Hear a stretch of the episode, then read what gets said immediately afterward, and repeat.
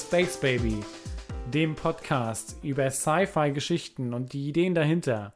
Mein Name ist Lauritz. Und ich bin Alex. Wir sind zurück im Studio. Alex, schön, dich äh, aus der Ferne zu sehen, quasi. Hallo, ich sitze Hallo, am anderen Ende hallo, des Raumes. Hi, hallo. siehst du meine Hand, Lauritz, durch dein, dein Opernteleskop, dein Opernfernglas? Kann ich erkennen, ja. ja. Wir sind zurück mit einem Thema, das ah, gewichtig ist und relevant ist. Und zwar das große, große Thema vom, vom Faschismus. Das Schreckgespenst. Das Schreckgespenst, das naht. Ja. Äh, und äh, wollen das Ganze ein bisschen diskutieren und, und durch, durch äh, kauen.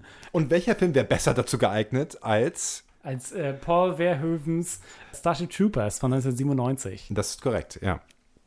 Alex, was sind so deine, deine Erfahrungen mit Starship Troopers? Ich habe den Film erst relativ spät gesehen. Ich glaube, das erste Mal habe ich den gesehen, als ich schon. äh, Also Mitte 20 zumindest war. Und äh, der Film ist 97 erschienen. Mhm. Also mehr oder weniger vor unserer Zeit, würde ich behaupten. Also als der Release ist, waren wir beide, glaube ich, unter zehn Jahren. genau, so, wir waren ja. beide so fünf Ja. bis zehn. Ja, und äh, ja, also ich habe äh, den Film eigentlich äh, total von Beginn an genossen, weil der so viele äh, Themen angeschnitten hat und äh, sich in seiner äh, Cinematografie und in seiner Dramaturgie so vieler Sachen bedient hat, für die ich mich einfach immer sehr interessiert habe. Ich habe ja auch Geschichte studiert und habe mich immer sehr interessiert für Propaganda generell, wie Propaganda funktioniert, wie Propaganda des 20. Jahrhunderts mit äh, Massenmedien und sowas funktioniert. Und so in bestem äh, Wehrhofen-Stil äh, gab es da dann halt diese äh, komplett over-the-top-Einspieler, diese Nachrichten-Newsreels und sowas. Und ich habe mich da einfach total, das hat mich total abgeholt äh, von Anfang an in dieser ganzen Satire und ja, also ich habe den Film, als ich den das erste Mal gesehen habe, sehr genossen. Erinnerst du dich noch an dein erstes Mal? Das, dein erstes Mal, wo du Starship Troopers genießen durftest? Ah ja, ich, es äh, ist, als wäre es gestern gewesen. Ja. Nein, ich, äh, ich glaube, ich muss ihn auch wahrscheinlich gesehen haben in Teenagerjahren oder äh, Ende, Ende der Teenagerjahre oder so oder Anfang der 20er. Ich bin Ja, mir gar nicht so sicher. Ähm, aber ich merke auf jeden Fall, dass ich total froh bin, dass sie uns diesen Film immer wieder neu widmen, weil sich das ja total verändert, wie, wie du die Filme verstehst und was dich daran fasziniert. Und ich halt merke, wie, wie viel wichtiger es für mich geworden ist, solche so Texte zu lesen und durch mein so Studium und durch meine, durch die Sachen, die ich gerade, mit denen ich mich gerade beschäftige, ist es immer mehr so geworden, dass man halt eine bestimmte Linse darauf wirft. Und jetzt Ja. gerade ist es total, dass vor allem diese, diese Heldengeschichte, weil mich das schon seit längerem beschäftigt. Ich habe mit dir auch darüber geredet, wie, wie, wie mich das interessiert, diese ganzen so Helden-Media-Sachen, die wir gerade mitbekommen, überall, Superhelden, Mythen überall. Ähm, und vor allem der Faktor, den fand ich total faszinierend, dieser Versuch von Wehrhöfen, dich dazu verlocken zur, zur faschistischen Ideologie. Ja, dich zum äh, mehr oder weniger Mittäter oder Komplizen zu machen, dass du cheerst für im Endeffekt die Nazis, wäre jetzt so unser Hot Take vermutlich. Das kann man sicherlich anders interpretieren. Aber steigen wir erstmal ein mit einem Trailer, der absolut, absolut zum Totlachen ist eigentlich, weil er unironisch ist. Während dieser Film äh, eine Nazi- Militärfaschismus-Satire sein soll, ist der Trailer unironischer Action-Schlock. Äh, Höchstwahrscheinlich auf eine verwirrte äh, Produktionsfirma zurückzuführen, also auf ein verwirrtes Studio. oder auf ein Studio, das ganz genau wusste, wie sie die Ärsche in die Seats kriegen will. Oha, das sind, das, ja, okay, das äh, sehr gesellschaftskritische Töne von dir, Lauritz. So, ja, dann, Ausnahmsweise. Ja, ausnahmsweise. Ja, dann äh, Play Trailer, würde ich sagen. Film ab.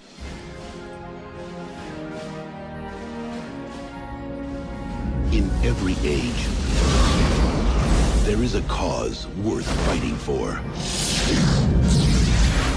But in the future, the greatest threat to our survival will not be man at all.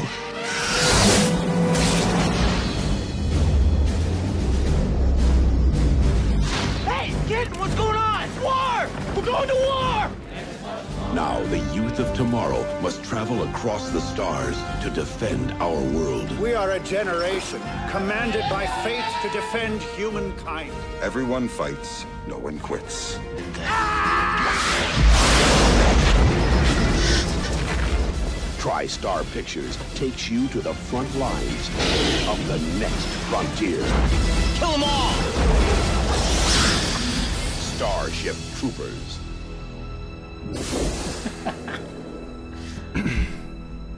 Ja. Ja, Lauritz, uh, every age uh, has a Every generation. has a cause worth fighting for. So auf jeden Fall. Perpetual War. Natürlich. Äh, lass uns erstmal darüber reden, was eigentlich passiert in Starship Troopers. Ja, ähm, also ähm, möchtest du eine kurze Plot-Zusammenfassung? Ganz, ganz kurz. Ganz kurz. Also wir haben im Endeffekt einfach nur die Erde, äh, die jetzt äh, als ein, es gibt nur noch die Erde, äh, Nationenstaaten sind abgeschafft, es gibt nur noch die Erde, die quasi unter einer militaristischen, autoritären Regierung äh, funktioniert. Es gibt aber weiter ein Wahlrecht. Dieses Wahlrecht ist aber nicht mehr universell, sondern muss sich verdient werden mit Staatsdienst und zwar im Militär. Das heißt, nur die ehemaligen Militärs haben überhaupt das Wahlrecht.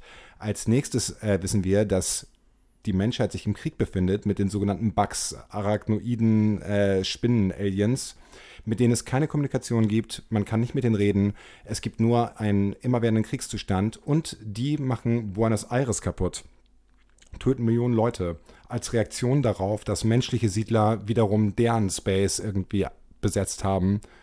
Und das Ganze ist mehr oder weniger, man, es ist nicht ganz klar, wie, wie das Ganze angefangen hat, ob wer angefangen hat. Es wird impliziert so ein bisschen, dass quasi die Menschen die waren, die zuerst da irgendwie rumgestänkert haben. Äh, lange Rede, kurzer Sinn. Wir haben unsere Protagonisten, die alle so Teenager sind, so good-looking, hot äh, Soap-Opera-Stars, die äh, in der Schule indoktriniert werden und sich dann alle, nachdem Buenos Aires zerstört wird, freiwillig zum Militär melden, um quasi die Menschheit zu verteidigen on the front lines. Und im Laufe des Films ja eigentlich so reinrutschen in dieses äh, in diese Gesellschaft und am Ende rauskommen als Heldenfiguren, könnte man sagen, je nach Blickwinkel so. Ja, und sie sind auch perfekt dafür geeignet, um äh, diese Rolle einzunehmen von einem Propagandahelden, der, Ja. der deine eigenen Zweifel über das Leben als ein Werkzeug des Militärs mittragen würde, zum Beispiel. Oder der äh, Rico erlebt zum Beispiel in seinem Trainingsbootcamp schon eine Situation, in der er letzten Endes die Verantwortung trägt dafür, dass einer seiner Mitsoldaten da stirbt. Ja. Äh, und damit mit seiner quasi mit seinem Handeln konfrontiert, möchte er erst äh, aufgeben und erfährt dann aber, dass die Erde angegriffen wurde und speziell seine ganze Familie in Buenos Aires getötet wurde und ist dann motiviert darin, äh, das, das quasi doch zu tun und äh, weiß jetzt, dass es ein Fehler war, zu sagen, dass man keine Gewalt anwenden muss. Ja. Im Grunde, ja, eine der großen Lehren ist eben, dass der Pazifismus eine äh, halt Blödsinnsidee ist. Genau, und das ist ja eigentlich auch ganz interessant, dass unsere Protagonisten mehr oder weniger so eine rückwärts-Anti-Helden-Entwicklung durchmachen. Äh, normalerweise ist es ja so, dass Anti-Helden anfangen als mehr oder weniger haben antagonistische Züge oder äh, einfach Makel. Und am Ende des Films durchlaufen sie quasi die Charakterentwicklung und werden geläutert oder erkennen quasi, haben Selbsteinsicht. Äh, und bei unserem äh, Protagonisten Johnny Rico ist es genau andersrum. Es gibt diese erste Szene im Klassenraum, wo der Lehrer ihn fragt, so, der Lehrer hält eine Rede, Gewalt ist quasi das, was in der Menschheitsgeschichte immer zu äh, Lösung von Problemen geführt hat. So, Hiroshima wurde vernichtet, so wurde quasi der Krieg beendet, der Zweite Weltkrieg. Und dann fragt er ihn so, Rico, was halten Sie davon? So, ist quasi Gewalt die Lösung? Und dann sagt er, ich weiß es nicht, I don't know. Und am Ende des Films ist er quasi einfach nur so eine blinde Maschine, so ein blindes Zahnrad in dieser Maschine. Das heißt, er macht so eine Rückwärtsentwicklung durch. Am Anfang hat er noch Zweifel und dann, äh, ja. Ja, genau. Es ist aber natürlich komplett jetzt. Also, ich, ich denke, dass die, dass die satirische Pointe dieses Films offensichtlich ist und dass quasi es eindeutig in der Absicht von, von Verhoeven und von Ed Newmeyer, dem, äh, äh, dem Writer davon, äh, war, ja, eine äh, Heldengeschichte in diesem faschistischen System zu, äh, zu bezeichnen, aber uns immer und immer wieder durch sehr offensichtliche satirische Momente vor Augen zu halten, so dass das ein System ist, das Menschen eben tötet Ja, ja. und, und das aktiv eben den Tod feiert davon. Ja, das eben äh, tief kollektivistisch ist, so einfach nur so, was ja einfach auch ein Trait des Faschismus ist, wie wir später bestimmt noch besprechen werden. So. Genau, das ist ein guter, guter Übergang. Und zwar, wenn man darüber sprechen möchte, ist dieser Film, ah, jetzt ist das jetzt Satire, äh, inwiefern und inwiefern ist das System, was da beschrieben wird von der, äh, wie heißen die, United Federations oder so? Ja, ja. Ne? Äh, Space Nazis. Wie, inwiefern ist das überhaupt wirklich Faschismus? Und so, und was ist überhaupt Faschismus? Deswegen dachte ich, wir können kurz darüber reden. was ist denn Faschismus? Weil äh, die Definition ja, äh, das ist ja ein berüchtigtes Thema, dass die Definitionen irgendwie Schwierigkeiten haben, dass Historiker viele verschiedene Ideen davon haben, dass äh, häufig die, die äh, Definition, die einem meistens entgegengetragen wird, ist eben, ja, Faschismus ist diese eine Ideologie, die es gab in der Zeit Ja. äh, der italienischen Faschisten und der deutschen Faschisten. Ja. Und das ist damals gewesen und das ist quasi so auch histo sowohl historisch als auch lokal irgendwie Eingegrenzt, daran so, ja. gebunden wäre, was relativ halt was Nicht ich, sehr zufriedenstellend ja, ist. nicht, also, nicht, nicht, zu- nicht zufriedenstellend ist und irgendwie auch vereinfachend scheint. Ja. Weil ich glaube, dass viele, viele, und das ist auch, glaube ich, der Punkt dieses Films, viele dieser faschistischen Ideen sind gefährlich und sind überall und können eben Leute immer wieder überzeugen. ja, Äh, und werden, werden nicht davon gehen, weil wir nicht mehr das 20. Jahrhundert haben. ja. Ähm, äh, genau, äh, wir können ja anfangen damit, was sagt denn, was sagt denn Benito Mussolini selbst? The man äh, himself. Was Faschismus eigentlich Der ist. Dutsche. Äh, lass mich mal kurz hier scrollen. Genau. Äh, Mussolini hat selber geschrieben darüber, dass Faschismus, die Hauptaufgabe des faschistischen Staates wäre, die Nation zu organisieren, genügend Freiheiten den Bürgern zu lassen, aber ihnen diese Freiheiten zu nehmen, die überflüssig sind und möglicherweise ihnen schaden könnten. Das Einzige, was bleibt jedoch, ist, dass die Entscheidungskraft nicht beim Individuum liegen kann, sondern beim Staat. Dass eben jeg- jedweder Will und alles, was dazwischen steht, damit quasi dein Wille einfach der Wille des Staates ist. Alles, was dazwischen steht, alles, was überflüssig sozusagen ist an persönlicher, religiöser, äh, sexueller Freiheit, ist äh, überflüssig und möglicherweise würde es deiner Überzeugung schaden. Ja, äh, und es gibt halt, es gibt halt viele, viele verschiedene so äh, Blickpunkte darauf und ich glaube, was gerade es so schwierig macht, Faschismus zu definieren, ist eben die Tatsache, dass diese Überzeugung Widersprüche in sich mit, Ja. äh, mit verschlingt und viele Dinge in sich mit verschlingt, die irrational sind. Mm. Äh, Ich habe aber eine Definition gefunden von dem äh, Historiker Robert Paxton, die ich ganz gut finde. Lass hören. Und die viele dieser Ideen auch ineinander vereint.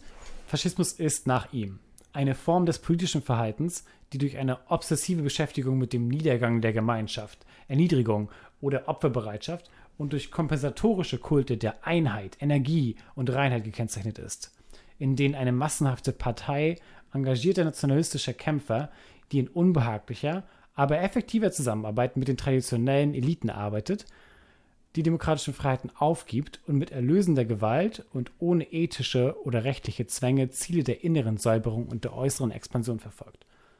Ja, Äh, Das war jetzt sehr klobig und verschachtelt. Äh, Hauptgedanke ist, es ist ein Kult der Gewalt, Ja. es ist ein Kult der Aufopferung, der, der Expansion, der, des Opfersein von etwas, von einem großen Betrug. ja. Mhm. Ähm, und eine Geschichte der, der, der Suche nach einer Reinheit, die häufig eben mit so rassistischen Ideen des sozialen Darwinismus Ja. äh, äh, verbunden ist und äh, die eben versucht, gewisse Elemente auszumerzen, sei es durch äh, Eugenik oder durch äh, eben Kontrolle des, Ja. Kontrolle des Gedankenguts.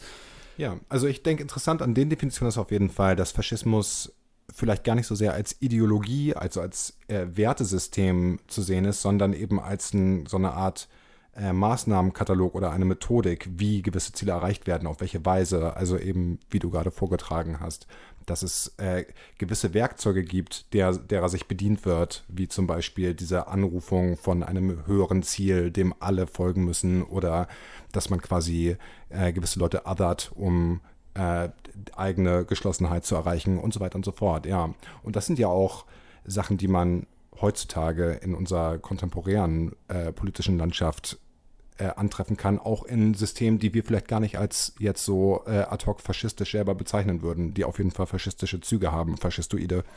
Auf jeden Fall. Und ich glaube, das ist auch einer der Punkte, die wir hoffentlich klären können, Ja. warum, äh, was so, was so Wehrhöfen, was so Wehrhöfen eigentlich aussprechen wollte für eine Warnung. Ja. Ähm, aber kommen wir zurück erstmal zu Starship Troopers und Zurück zum äh, Peng Peng und äh, Shooty Shooty. und Peng Peng. Ja. Äh, ich dachte, es ist ganz sinnvoll, wenn man darüber reden möchte, inwiefern da Faschismus eine Rolle spielt. Wir können ja mal darüber sprechen, wer das große Böse dieses Films ist.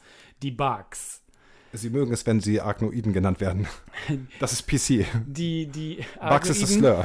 Äh, die Arachnoiden sind nämlich notwendig. Wir brauchen einen, wir brauchen einen Feind, der Ja. in diesem Film, der in diesem Film von, von verschiedenen Lehrern auf verschiedene Art und Weise zum Beispiel bewundert wird, Mhm. für, dafür für die Eigenschaft, dass die Arachnoiden, äh, die sind zwar, werden zwar als dumm und brutal und, und stumpf und gedankenlos bezeichnet, aber gleichzeitig eben auch als selbstlos und kämpferisch. Ja. Äh, und das fand ich doch sehr, sehr bezeichnend, weil eben häufig diese, in der Ideologie der Nazis zum Beispiel, Ja. der Feind gleichzeitig übermächtig ist und, und unter dir, und der Mensch ist. Ja. Ähm, und das eben ganz, ganz typisch ist, dass du brauchst ja gleichzeitig, du musst gleichzeitig ja eben äh, eine Bedrohung haben, wie nie da, da, zuvor da gewesen. Ja. Und es muss eben äh, die Aber Tatsache wahr sein, dass sie dir unterlegen sind eigentlich, aber nur durch Betrug gewinnen können. Ja, genau. Äh, und so ist es auch bei, bei den Arachnoiden ganz gut äh, äh, dargestellt und äh, hat auf so unheimliche Art und Weise diese Bewunderung, die hat auf unheimliche Art und Weise dargestellt, was, was eigentlich in dieser Gesellschaft hochgehalten wird. Und zwar der ideale, der ideale Bürger für diese Gesellschaft wäre ein Wesen, das eigentlich keinen anderen Willen hat, als dem äh, quasi dem der höheren Kaste zu dienen und sich so aufopfern würde, Ja. wie die Bugs es tun. Ja, das ist interessant, weil das Ganze natürlich noch so ein anderes Element hat, das äh, so ein bisschen den Effekt hat, wie ja, äh, positiver Rassismus vielleicht hat, äh, so funktioniert ähnlich, dass du quasi eigentlich äh, positive Traits zuschreibst, diesen Bugs, wie du sagst, so sind aufopferungsvoll, sie haben kein Ego, sie existieren nur in diesem Hive-Mind der Bugs.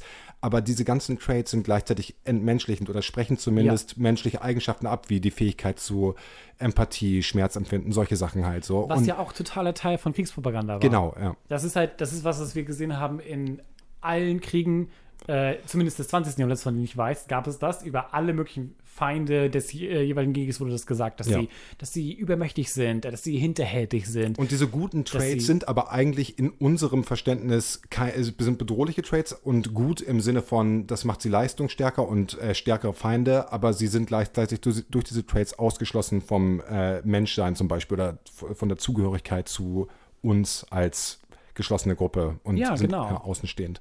Äh, zum Beispiel bei äh, in, der, in der Geschichte, auf der das basiert, von Robert Heinlein, sind die ja ein Stand in die Bugs für kommunistische Ideologie. Ja, ja. Speziell für die Koreaner damals und Äh, äh, Vietnamesen ich dann, an, ja. genau. Vietnamesen. Nicht nur als, als Bugs, als quasi äh, ihre irgendwie physische Andersartigkeit oder sowas, was es ja auch sehr viel gibt, eben dass irgendwie andere, äh, andere Ethnien als so Ungeziefer bezeichnet werden, diese Art von Propaganda, Ja. sondern auch dieses ideologische von wegen, es sind Kommunisten, sie, sie würden alles tun für ihren Ja. äh, höheren Genau, Zweck. und, äh, um ihnen gerecht zu werden, müssen wir mit gleicher Härte äh, gegen den Kommunismus kämpfen. Genau, ja, das ist äh, interessant, dass du das sagst. So, das ist mir vorher noch nicht aufgefallen, aber klar, so diese Gleichstellung, dass die Bugs so ein Stand-in für die Kommunisten sind, die wahrgenommen wurden als so kollektiver Hive-Mind, die keine Ganz Individualität genau. besitzen. Das, das die, merkst ja. du ja auch bei so, also wir Ja. kommen bestimmt nochmal dazu, darüber zu reden, über die Filme, aber alle Filme, die so Invasion of the Body Snatchers Plots haben, sind ja, sind halt von erstmal von dieser Red Scare beeinflusst, Mhm. von, der, von der Angst, dass dein Nachbar heimlicher Kommunist ist, als auch eben von diesen Gedanken, dass die Kommunisten alle ein Hive-Mind sind und keine ja, Persönlichkeit alle haben. äh, so. verbinden, äh, Genau. verbunden über, ja, Dass sie ihre Menschlichkeit verloren haben, als sie den Kapitalismus aufgegeben haben. ja, ja, Ähm, die armen Seelen, wir müssten sie erlösen. Ja, äh, ähm, das, das äh, fand ich doch total äh, äh, spannend und wichtig, Ja, ver- um zu verstehen, wie diese Gesellschaft denn funktioniert. Mhm. Und das bringt mich auch gleich dazu, zu dem, ich habe ja so ein bisschen erzählt von diesem, wir brauchen ja diese Opfer, diesen Opfermythos. Ne? Ja. Und den brauchen auch die, braucht auch die Federal Die Federation. Ich glaube, es ist einfach Federation, Die Federation ja. braucht das nämlich auch. Und sie kriegen das in dieser Katastrophe des Angriffs der Bugs Auf Buenos Aires, Buenos ja. Aires. Äh, diese, äh, dieser Angriff, der auch als äh, von, was haben wir auch? Wir haben einen Journalisten da, der quasi die bei den äh, Infantry Troopers ist und dann auf einmal Zweifel äußert daran und der sofort niedergebrüllt wird, von wegen, we will kill them all. Mhm. Ja. Äh, der aber die Zweifel äußert und meint, ja, also man könnte ja auch argumentieren, dass die Bugs dadurch provoziert wurden, dass eben menschliche Siedler in ihre Lebensräume mehr und mehr eingedrungen Ja. sind. Und was wiederum heißen würde, wie es auch bei dem Dolchstoß-Mythos, der Ja. äh, entstanden ist, Ja. nach dem Ersten Weltkrieg äh, äh, und der ins Leben gerufen wurde von der obersten Heeresleitung vom Reichsheer, Ja, um sich die nicht zugeben wollten, dass sie den Ersten Weltkrieg verloren haben. Richtig, aus Äh, Inkompetenz und, und aus Unterlegenheit. Ja. Und die deswegen diesen Mythos erschaffen haben, der dann von den Nazis eben ausgenutzt wurde. Ja. Weil es der perfekte Mythos ist von wegen, es gibt diese Verschwörung, es gibt diese jüdische Verschwörung, die äh, der einzige Grund ist. Für äh, unser, unser, wir sind eigentlich überlegen und wir hätten, wenn es fair zugegangen wäre, äh, obsiegen müssen und wir konnten eigentlich nur verlieren wegen quasi diesem Rücken, diesem, diesem ja, dieser, dieser groß, dieses Verrats. So, Genau. Der, ja. Und eben solche Rolle oder halt die Rolle eines generellen Angriffs, der deine, der deinen Gegenangriff rechtfertigt, Ja. er übernimmt halt diese Attacke äh, auf Buenos Aires der Bugs ähm, und wird dann eben gesehen als ein Eskalieren von Seiten der Bugs. Jetzt müssen wir sie vernichten, Ja, ja. jetzt müssen wir ihnen zeigen, äh, sie haben noch nicht mit der Erde gedealt und wird dann eben auch zu dem Hauptmotivator, der unseren Rico von einem zögernden, wenn nicht sogar jemandem, der sich diesem ganzen Militärsystem abkehren würde, wahrscheinlich, Ja. zu einem überzeugten Patrioten der Federation macht. ja. Ähm, und eben weiter radikalisiert. Also, äh, was auf jeden Fall, glaube ich, äh, interessant ist, ist die Gesellschaft, wie sie dargestellt wird in dem Film und wie sich quasi diese, ja, äh, pseudodemokratische oder fake-demokratische Gesellschaftsordnung aufrechterhält.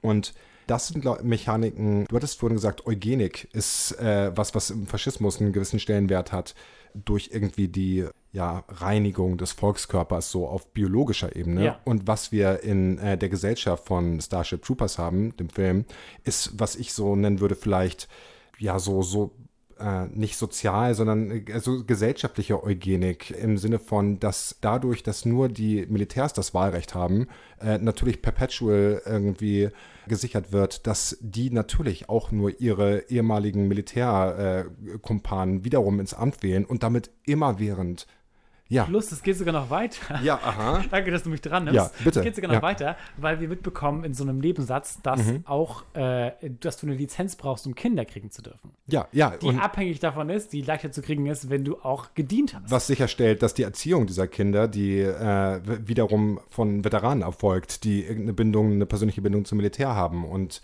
ja, und in sich dadurch halt dann dieser Schein einer Demokratie überhaupt aufrechterhalten werden kann. Aber es gibt keine Pluralität. Es gibt quasi eigentlich nur äh, Leute, die pro-military sind, weil sichergestellt wird, dass nur Ja, die wählen können. Genau, die einzigen, die wir mitbekommen, diese, die den Luxus haben, pazifistisch zu sein, sind Leute, die ohnehin scheinbar sehr reich sind. Und zwar die Eltern von, von Rico, Ja. die sagen, ja, Sohn, kümmere dich nicht darum, du würdest doch nur draufgehen, geh einfach nach Harvard. Ja, es wird, eine- es wird angedeutet in diesen Newsreels, dass es auch andere Möglichkeiten gibt, äh, das Bürgerrecht zu erlangen, aber nur Militärdienst äh, guarantees äh, Citizenship. So, das ist so, in diesem New Newsreel wird, ist das quasi, was immer wieder auftaucht, so Service guarantees Citizen, Citizenship. Ja, dieser hohe Stellenwert des Militärs, der in diesem Film so auf 100 hochgedreht ist, ist ja auch beobachtbar in beispielsweise der amerikanischen Kultur, in der einfach dieses Support the Troops als Präsident, wenn du dich erinnerst an den Wahlkampf zwischen Bush und Gore, wo das ein Riesenthema war, dass äh, El Gore seine Medaillen zurückgegeben hat, weil er äh, die in Viet- Vietnam bekommen hat, weil er quasi also aus Protest. Und das war in Wahlkampfspots gegen Gore quasi so ein Thema. Wie kann ein Mann, der die Zeichen unseres Landes und unserer Truppen nicht ehrt, unser Land führen? Und äh, das ist ja eigentlich schon interessant, dass es so Spuren dieser äh, ja äh, äh, Fetischisierung von Militär eigentlich jetzt schon längst gibt in unserer westlichen Kultur und vor allem in der amerikanischen Leitkultur. Das ist wirklich total faszinierend, vor allem weil zum Beispiel die, diese schreckliche Kolonialisierung von, von den Natives in den USA war Ja. eine Inspiration für Hitler. Also Ja. es gab schon immer eine so unheimliche, einen unheimlichen rassistischen Unterton in, in der amerikanischen, im amerikanischen System so.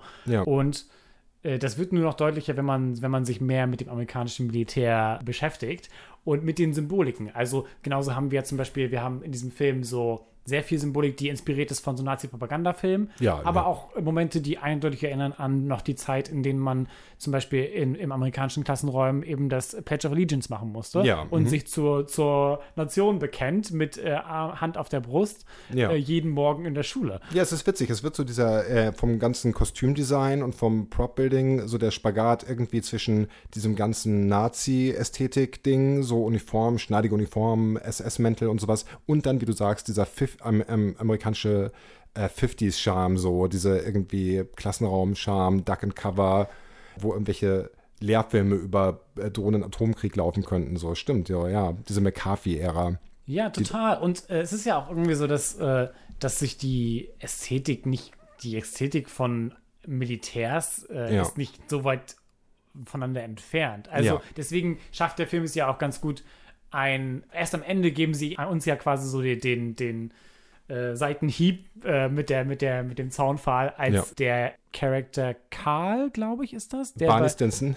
Barney Stinson, der in der äh, ein Freund von Rico ist, der quasi in dem Military Intelligence Bereich gelandet Ja. ist, taucht wieder auf und ist quasi der äh, Colonel, der das die ganze Armee von Rico anführt. Sieht aus wie ein Obersturmbannführer. Genau, und der halt Ja. ähm, dann sehr, sehr offensichtlich auf einmal aussieht, im schwarzen, komplett schwarzen Trenchcoat Ja. und Abzeichen hat, die alle extrem so äh, Mhm. SS-mäßig aussehen. Und äh, davor ist halt so, der Film zeigt eigentlich solche Dinge, aber die können immer noch, die sind so zum Wechseln ähnlich den, den anderen militärischen Uniformen, Ja. dass das nicht erkannt wird, wenn man nicht ein Auge dafür hat, sozusagen, Ja. für diese Art von Ästhetik. Weswegen dieser Film ja auch wirklich ähm, eine Aufgabe gut erfüllt, und zwar die, dir zu zeigen, wie verlockend es sein kann, wenn du diese Propaganda erfährst, Ja. was ja eines der Ziele war, scheinbar. Ja, also auf jeden Fall. Also äh, Verhoeven hat ja selbst gesagt, dass im Endeffekt sein Ziel war, den Film dramaturgisch so aufzuziehen, dass wir routen für die äh, Protagonisten und dass wir äh, im Endeffekt angesprochen werden auf allen Ebenen, ästhetisch, irgendwie äh, und dann aber ähm, irgendwann hoffentlich diesen äh, Erweckungsmoment haben, wo wir feststellen, so, oh, wir haben hier für die Baddies quasi geroutet die ganze Zeit.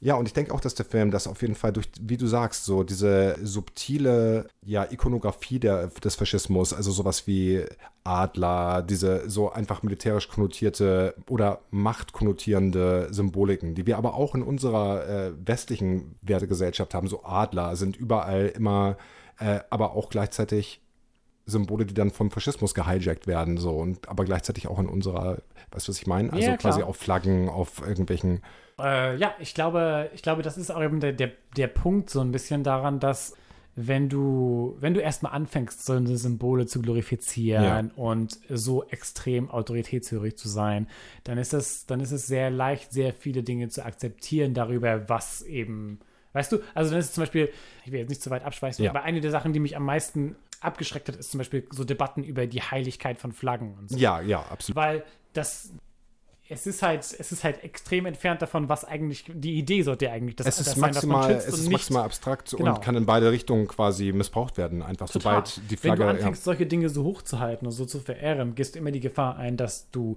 die einzige, die eigentliche Idee dahinter natürlich betrügst. So. Ja, Weil mhm. ein Symbol kann für alles Mögliche dann ausgenutzt werden, wenn es, wenn es nicht, wenn die Idee dahinter nicht das ist, was du hoch Ja, das Symbol selbst kann mit, äh, mit Meaning gefüllt werden, wie jetzt, keine Ahnung, das OK-Zeichen als äh, so rechtes Meme jetzt im Internet mit neuer Bedeutung gefüllt wurde. Und sobald du nur das äh, Symbol an sich quasi fetischisierst, äh, kann das jederzeit neu konnotiert werden, ohne dass du es vielleicht merkst selber. Und auf einmal äh, bist du mehr oder weniger in die Irre geführt worden und jetzt Anhänger von irgendwelchen Ideologien, ohne es gemerkt zu haben. Ja, ja, das ist schon, das ist schon was Also dran. das ist so, was da auf jeden Fall angedeutet wird, wie ambivalent quasi, äh, äh, ich denke, das ist was, womit Verhoeven gespielt hat, ganz bewusst, die Ambivalenz von Symbolen. Und ich glaube auch, wie sehr wir schon gewohnt sind, dass sowas als schön oder ästhetisch dargestellt wird. Also ich glaube, dass der Film, was ja auch ne, äh, ganz gut reinpasst, äh, in diese ganze, dieses, diese äh, Breaking the Fourth Wall, Ja, so, äh, was der Film ja häufiger macht, durch halt äh, ganz viele Soldaten, die in die Kamera gucken und sagen, we're doing our part. Und dann Ja. noch so ein kleiner Junge, der in die Kamera lacht und sagt, I'm doing my part. Ja, ja. Äh, und all diese äh, Dokumentar-Mockumentary-Elemente, die wir haben, all diese Dinge wirken ja immer wieder als quasi, hey, das hier ist ein Film, also ein Reminder für uns das Publikum, das ist ein Film und es könnte, es könnte Propaganda sein. Ihr, Ja. könntet, ihr könntet dieses anders wahrnehmen, als wie ihr es jetzt wahrnehmt. Und äh, funktioniert als Reminder darüber, dass wir die Macht der Medien in diesem ganzen System im Blick behalten Ja. die ja quasi scheinbar, zumindest das, was wir wahrnehmen, die, die, die Informa den Informationsfluss kont komplett kontrollieren mit diesem Federal Network. Ja, genau. Wir sehen ja quasi so ein äh, intradegetisches Newsreel. Wir gucken quasi Nachrichten in diesem Universum mit diesen Einspielern. Indem ja. sie wunderbar die Zeit nutzen, um äh, erstmal zu zeigen, wie, wie wunderbar ihre Gesellschaft ist, Ja. wie schrecklich ihr Feind ist. Gleichzeitig haben wir äh, einen Einspieler über einen Mörder, der an, innerhalb von 24 Stunden gleichzeitig äh, zum Tode, also die Verhandlung wird geführt und er wird zum Tode verurteilt, live im Fernsehen dann später an diesem Tag. Also Genau, und somit beschreibt, was, was für viele Faschisten eines der Grundprobleme ist, und zwar, dass äh, der Prozess so lange dauern ja, würde, Justizsysteme funktionieren auf jeden Fall super, wenn sie schaffen, innerhalb von 24 Stunden Leute abzuservieren und zum Tode zu verurteilen. Ja, und Genau. wir erhalten den Einblick. Und das ist das Interessante, äh, äh, das ist, finde ich, der Aspekt, der interessant ist, äh, dass halt solche Filme, so satirische Filme wie Spiegel funktionieren. Du könntest das auch aus der Perspektive von einem frustrierten, von einem frustrierten Mitbürger sehen, der wirklich der Meinung ist, unsere Mühlen malen zu langsam, wir müssen mal wieder durchgreifen hier und dann unironisch das versteht als Yes. So, ich wünsche mir das, dass irgendwelche Gewalttäter innerhalb von 24 Stunden verknackt werden. Und um überhaupt die Satire zu sehen, dass das natürlich nicht für uns offensichtlich ein Zeichen ist, dieses äh, Justizsystem, was wir da in diesem Film haben, ist komplett äh, kein Justizsystem. Da musst du ja quasi erstmal eine gewisse Grundhaltung zu haben, um das überhaupt zu erkennen. Und nicht zu sagen, ja, Mann, so, das ist richtig so. Ja, naja, das ist halt, ähm, es ist halt das Ding, dass es auf jeden Fall ein Spiegel ist, deine Ideologie. Hm. Und da stellt sich natürlich die Frage, hat Satire die Verpflichtung, das zu machen? Oder, das spielt ja mit da rein, wie, der, wie die Rezeption Ja. war des Films zum Beispiel. Wollen wir da gab- ganz kurz drauf eingehen, Ja. vielleicht? Äh, also die Rezeption war einfach, dass der Film äh, mehr oder weniger verrissen wurde bei Erscheinen 97 äh, und die Unterstellung war, das wäre im Endeffekt unironische äh, äh, Nazi-Propaganda. Nazi-Propaganda und Ja. würde quasi Faschismus idealisieren und Militarismus, ja. Genau. Äh, und das ist total spannend, da Hintergrund zum Beispiel DVD-Kommentare zu hören von dem Ed Newmeyer und von Paul Verhoeven, weil die sich darüber, die, die haben das schon geahnt, dass es so kommen würde und haben auch selbst beschrieben, was für ein kompletter Zufall es war, dass sie überhaupt das Glück hatten, diesen Film so produzieren zu dürfen, wie sie konnten, weil es eben eine, eine Umstrukturierung gab im Studiosystem und es ist quasi von einem desinteressierten Boardmember zum nächsten weitergegeben wurde und sie quasi nicht verstehen, also dass zum, aus irgendeinem Grund sie das Glück hatten, dass keine Dailies verlangt wurden vom Dreh und Ja. dass sie quasi irgendwie diesen Film durchspringen konnten, der offensichtlich mit, sich mit so vielen Dingen auch in der amerikanischen Gesellschaft anlegt, Ja. anlegt so und eben deswegen die Gefahr eingeht, entweder missverstanden zu werden als Propaganda oder missverstanden zu werden als Antikriegsfilm. Ja, Oder, oder richtig verstanden zu werden als ja Antikriegsfilm. richtig, Genau. korrekt. Würde ich auch Und was, behaupten. ja, was sie Ja, quasi ja. ja nicht machen wollen würden, Ja. wofür ja auch der Trailer spricht, der, Ja, eben, der eben sagt, hey, Es ist so, einfach nur ist- ein es ist einfach nur Kriegsfilm in Space, Space. Ja.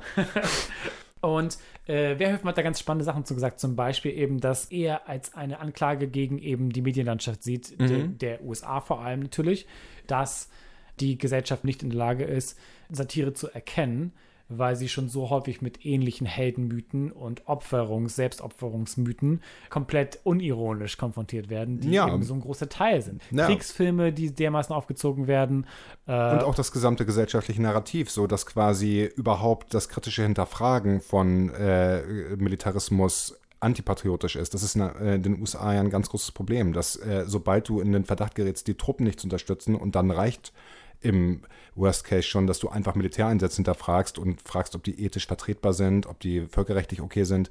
Das bedeutet automatisch, dass du Dissident bist. Und ich denke, das ist auch ein ganz großer Kritikpunkt, den wir Höfen versucht hat, drüber zu bringen, dass äh, wir so äh, wertemäßig gleichgeschaltet sind in vielen Fragen, dass wir sowas einfach hinnehmen und gar nicht die Satire erkennen können. Ja, und ich glaube auch, dass äh, ich glaube, dass Verhoeven das auch versucht hat klarzumachen auf einer Ebene, die sogar noch weitergeht. Und zwar die so sagt, dass dieser ganze Aufopferungsmythos, der ja heutzutage häufig eben als so Death Cult, Todeskult bezeichnet Ja, wird, ja. vor allem jetzt gerade im Zuge der Pandemie, wo Ja. behauptet wird, man müsste einfach weiter zur Arbeit gehen, dass der intrinsisch ist auch in dem amerikanischen Kapitalismus Mhm. und da eben auch dazu gehört. So dieser Gedanke von wegen, du musst einfach 180 Prozent geben. Du musst so viel arbeiten, bis du eben oben ankommst. Ja. Und wenn du das nicht tust, dann arbeitet, gibst du immerhin dem Markt äh, deine Kraft. Opferst du dein, dein Blut auf dem Altar des Marktes wie ein Held. Aber man kann ja auch noch viel weiter gehen. Ich meine, sämtliche Heldenmythen, also viel weiter. Äh, weiter zurück im äh, menschlichen historischen Zeitstrang. Eigentlich sind ja all unsere Märchengeschichten immer, jeder Held ist ja immer quasi, das ist so, glaube ich, das große Problem von so Great Man-Narrativen, dass immer Leute sich aufopfern. Äh, es kommt immer auf die Stärke des einen an, der sich quasi über sich selbst hinauswächst und sich opfert im, äh, im Endeffekt für eine größere Sache als sich selbst oder für ein großes abstraktes Ganzes. Und das ist was, wofür Menschen, glaube ich, generell einfach anfällig sind. Und das hat Verhoeven eigentlich, wie ich finde, meisterlich mit dem Film einfach demonstriert, indem er einen Film gemacht hat, der ernsthaft nicht verstanden wurde zu seiner Zeit und unironisch wurde dem vorgeworfen, obwohl es meiner Meinung nach komplett on the nose ist, dass das Satire ist, dass das ein Faschismusfleck wäre.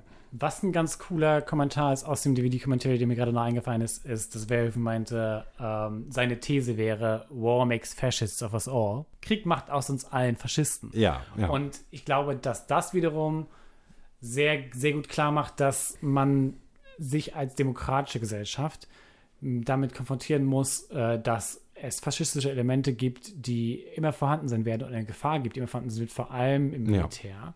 Ja. ja. Was hältst du übrigens, äh, genau, sorry. Ja, ich, ich höre weiter zu, bitte. Was hältst du denn von der Idee, dass es keinen Führer gibt in diesem, in diesem System?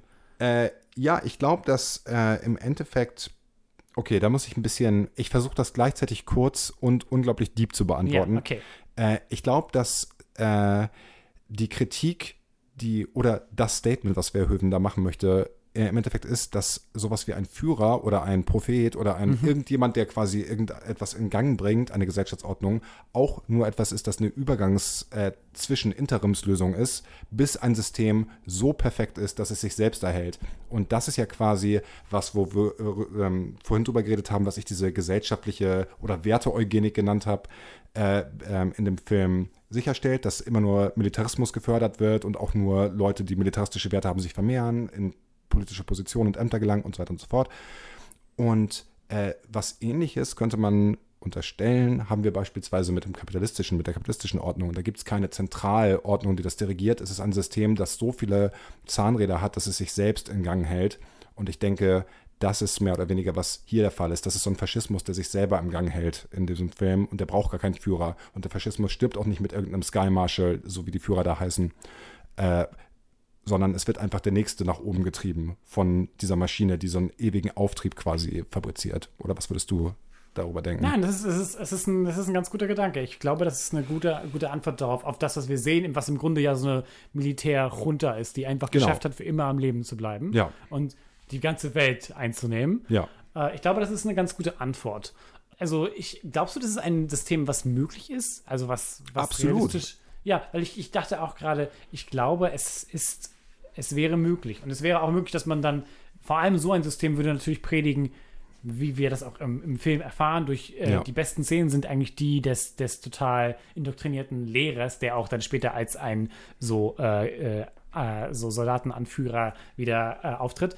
Und zwar bricht er das so am besten runter ähm, und äh, erzählt am besten diesen Mythos aus einer Gesellschaft, die am Grunde, im Grunde ruiniert wurde durch Demokraten, die ja. immer weiter soziale Freiheiten gefordert haben. Ja. Und die Politiker, die nicht imstande waren, Lösungen zu finden. Aber dann sind die Veteranen hervorgetreten ja. und haben die Gesellschaft stabil gemacht und sicher.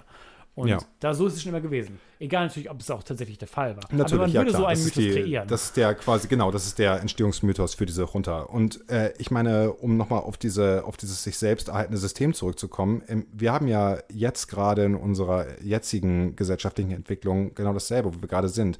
Wenn es so um Bad Apples geht, Bad Banks, irgendwelche ähm, äh, ökonomischen Crashes, bei jeder quasi, bei jedem Skandal, wo irgendwelche äh, quasi krumme Geschäfte machende Leute ausgehebelt werden, kommen sofort neue Leute an diese Stelle, weil unsere Gesellschaft quasi fördert Materialismus, krassesten Individualismus, dass quasi nur auf den eigenen Wohlstand geachtet wird. Und durch diese Werte, die aktiv oder und passiv gefördert werden, dadurch wie unsere Gesellschaft aufgebaut ist, hast du immer Leute, die nachkommen, die einfach so, du, das ist wie Whack-a-Mole. Immer wenn du quasi einen weghaust, kommt irgendwo sofort der nächste nach, weil das quasi einfach die intrinsischen Werte sind, die die Gesellschaft allen Mitgliedern mitgibt. So. Und bei einigen ist dann, sind die empfänglicher als andere vielleicht dafür, aber ja. Und ja, ich denke auf jeden Fall, um deine äh, Ursprungsfrage zu beantworten, das ist nicht nur möglich, sondern eine sehr große Gefahr, dass sich so ein System einfach irgendwann einpflanzt und dann einfach here to stay ist und nicht mehr so easy weggeht, weil es sich selbst erhält. Also, Also es macht dich gefasst, Lauritz. ich sag, äh, mach dich gefasst auf äh, absolut Macht dich fast ein System, das dich, dich speziell nicht dich persönlich so. Du, ganz du speziell. Naja, ich denke, es das Allerklügste wäre, dass wir uns einfach mit den neuen Realitäten abfinden und unserem neuen Oberlinzherrn die Treue schwören, um in dieser Unseren neuen. Bug-Overlords. Ja, unseren Bug-Overlords, um in dieser äh, Nachkriegswelt von den Bugs regiert, einfach noch. Ja, ohne Scheiß. Ich würde, ich würde versuchen, einer Straßengang anzutreten, die sich so nach Bugs quasi. Ich würd tot- ich würd sofort- Und so, und so Bugscheren überall hat und so einen Au, Ameisenkopf auf dem, über dem Kopf und dann versucht. Äh, Aber dir hat das jetzt aber auch so eine, so eine, so eine religiöse Komponente. Das, das sind schon dann so Kultisten, die die verehren als neue Götter. Nein, nein, nein, nein, nein, Nee? Im- nein, nein, die sich mit den Bugs quasi, wir sind eine Antikriegsbewegung, die im Untergrund lebt und die sich mit den Bugs äh, äh, äh, quasi, äh, äh, wie heißt das, mit denen nicht loyalisiert, sondern quasi Äh, sympathisiert, kollaboriert. Genau. Ja, die mit den Bugs sympathisiert. Sie Und- sind Allies der Bugs, weil. Genau, nee, äh, ich, wir, wir haben ja keinen Kontakt zu ihnen. ich mach jetzt All- alles, nicht was wir sagen können, ist, die Bugs bringen, bringen, bringen das Militär du um. würdest also so eine. Äh, Obwohl es vermutlich schwer wäre, auch gesagt, wenn, wenn die Bugs aktiv äh, ganze Städte zerstören und 12 Millionen auf einmal umbringen. Äh, ja, ich meine, aber selbst da kann man ja irgendwie. Äh, da, ach, das würde sicherlich gehen. Ich meine, hey, du kannst auf jeden Fall Kriegsgegner sein, obwohl 9-11 passiert ist heutzutage so. Ja, ähm, Starship Troopers. Final Thoughts. Ja, Ganz ich, kurz. Ja, ganz kurz. Ich würde sagen, hervorragender Film, unfassbar intelligenter Film, dem unfassbar Unrecht getan wurde von Filmkritikern, dessen Genius nicht verstanden wurde zu seiner Zeit. Und ich kann nur sagen, guckt euch ihn an und macht euch eure Gedanken, was ihr von dem haltet. Und sehr empfehlenswert. Ich kann dir nur beistimmen. Ich würde ihn auch, wenn ihr ihn noch nicht gesehen habt, auf jeden Fall empfehlen. Wenn ihr ihn schon gesehen habt, würde ich auch empfehlen, ihn nochmal zu gucken. Und schreibt uns gerne, was ihr dazu denkt. Ich finde es auch total spannend, den Film noch aus verschiedenen Linsen zu betrachten. Äh, mehr Perspektiven machen das, glaube ich, sogar noch spannender, den Dialog darüber. Findet ihr, dass das gelungen ist als Satire? Einen Aspekt, ich bringe es ganz kurz unter, der mir noch eingefallen ist, äh, den ich interessant fand, war zum Beispiel, dass auf der Oberfläche, dass das Militär und die Gesellschaft diverser war von, von dieser Federation sozusagen.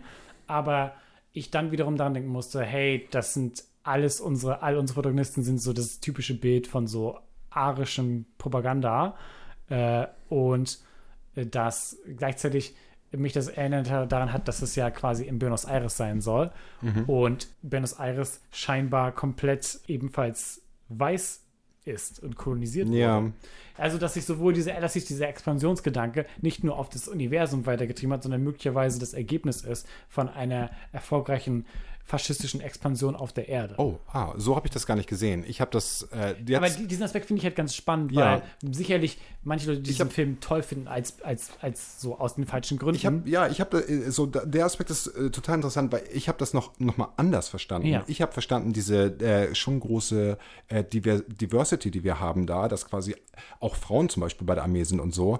Äh, Es gibt ja quasi auch heutzutage so Bestrebungen, die ähm, Gleichberechtigung so ein bisschen, würde ich sagen, interessant verstehen, dass Gleichberechtigung beispielsweise bedeutet 50-50-Quote irgendwie bei der Polizei. Es geht quasi nur darum, dass die, dass unter dem Helm, unter dem Riot Gear Helm, der einem bei G20 zusammenschlägt, dass darunter das Antlitz eines Frauengesichts ist so. Und dann haben wir es geschafft als Gesellschaft so, wenn wir quasi einfach nur die bestehende Patriarchatsordnung aufrechterhalten und Frauen daran teilhaben lassen und sie auch quasi de facto Männer und Teilhaber des Patriarchats lassen sein können. Im Grunde, da hast du recht, im Grunde könnte der Punkt sogar noch dazu weitergehen, dass vor allem, wenn man es auf so das Militär der Amerikaner bezieht, wir sehen ja größtenteils, dass die am diversesten sind, die das größte Kanonenfutter sind. Also Ja, there you go. äh, es überträgt sich doch dann äh, wiederum eigentlich ganz gut aufs amerikanische Militär, weil Ja. auch dort der Grund, warum du dem Militär beitrittst in den USA, ist häufig eben Perspektivlosigkeit. Perspektivlosigkeit, Geld, du brauchst jetzt eine sichere Ausbildung, du willst äh, einen sicheren Job haben für die nächsten, Ja. solange du willst, so. Es ist ja eine riesige Industrie. Ähm, und in, da, in, der, in der Welt natürlich noch mehr. Du möchtest Kinder kriegen, du möchtest wählen dürfen, du möchtest eine erfolgreiche Karriere haben dürfen in irgendeinem wichtigen Bereich, wie Politik zum Beispiel. Äh, Das fand ich nur ganz interessant. Schickt uns eure Gedanken dazu. Ja, bitte. Das äh, neue Perspektiven. Würde mich wirklich interessieren, was unsere verehrten Hörer über diesen Film denken. Hast du noch irgendeine Empfehlung, die du loswerden möchtest für Äh, unsere Hörer? Oder habe ich dich wieder mal. äh, Kalt kalt, erwischt. erwischt. Ich habe traditionell keinen Plug. Äh, aber das macht nichts, weil ich kann mich einfach blind darauf verlassen, dass du immer einen sehr originellen und wirklich guten Plug hast. Okay, jetzt hast du mich so hoch gehypt. Äh, ach so, Hm. tatsächlich. Ja. Eine der Hauptinspirationen für, für diese Episode und für die Tatsache, dass ich mir mehr Gedanken um das Thema von Faschismus gemacht habe, ist eben ein Buch, das mir von einem anderen Podcast empfohlen wurde. Das heißt äh, Behind the Bastards, das kann ich nur empfehlen. Es geht um äh, die Geschichte von so hinter Diktatoren und berühmten Tyrannen und so. Behind the Bastards? Behind the Bastards. Ah, ja, ja. mhm. Und eines der Bücher, was dort auch empfohlen wurde, ist äh, The Death of Democracy von Benjamin Carter Head. Das ist ein Historiker, der sich eben mit äh, dem Ende der Weimarer Republik beschäftigt hat. Oh, ah. Und eben der, äh, in dem Zuge auch mit faschistischer Ideologie, mit Mhm. dem Zustand in der Weimarer Republik, wie welche Rolle Konservative eingenommen haben, welche Rolle Kommunisten eingenommen haben, welche Rolle äh, die, äh, der Adel eingenommen hat oder eben, worüber wir gesprochen haben, äh, das Militär, Ja. wie das teilweise eben diese Mythen äh, begründet hat, durch die die Nazis eben aufsteigen konnten. Mhm. Äh, das ist ein super interessanter Read, das kann ich euch nur empfehlen. The Death of Democracy heißt das Buch. Das klingt wirklich sehr interessant. Das, da werde ich dich beim Wort nehmen. Und ansonsten äh, kann ich euch nur empfehlen, uns zu folgen auf all unseren Plattformen. Ja, und Äh, bitte auch einfach mal uns zu mailen, weil wir wirklich sehr einsam sind und wir nicht halb so viel Mail bekommen, wie wir gerne haben würden. Sag mal unsere Mailadresse. Unsere Mailadresse ist, und hier, jetzt wird hier gleich so rübergesprochen, also quasi- spacebabypod at gmail.com ist unsere Adresse. Und wir sind auch bei Twitter, spacebabypod, oder bei Instagram als spacebabypod. Und vielen Dank fürs Einschalten. Empfehlt uns eine Person, das würde uns extrem helfen. Wir versuchen alle Leute anzusprechen, die irgendwie sich mit Sci-Fi-Themen beschäftigen oder mit sozialen Themen wir versuchen da genau die Schnittstelle zu finden. Also wenn ihr Leute kennt, die sich gerne mit sowas beschäftigen, mit politischen Themen oder wie sie in Medien dargestellt werden, dann empfehlt uns weiter und helft uns, das weiterzumachen. Ja, und äh, was uns auch wirklich immer freut, ist, wenn ihr irgendwelche Ideen habt, wenn ihr irgendwelche Filme kennt oder irgendwelche anderen Medien, wo ihr meint, hey, nachdem ich euch jetzt zugehört habe, ist das was, worüber ihr auf jeden Fall bestimmt auch irgendwas zu sagen hättet, dann lasst es uns wissen. Wir äh, freuen uns wirklich über jeden Input und jede Themenvorschläge, die ihr irgendwie auf Lager habt. Ansonsten Dankeschön und bis zum nächsten Mal. See you, Space Baby. Bye!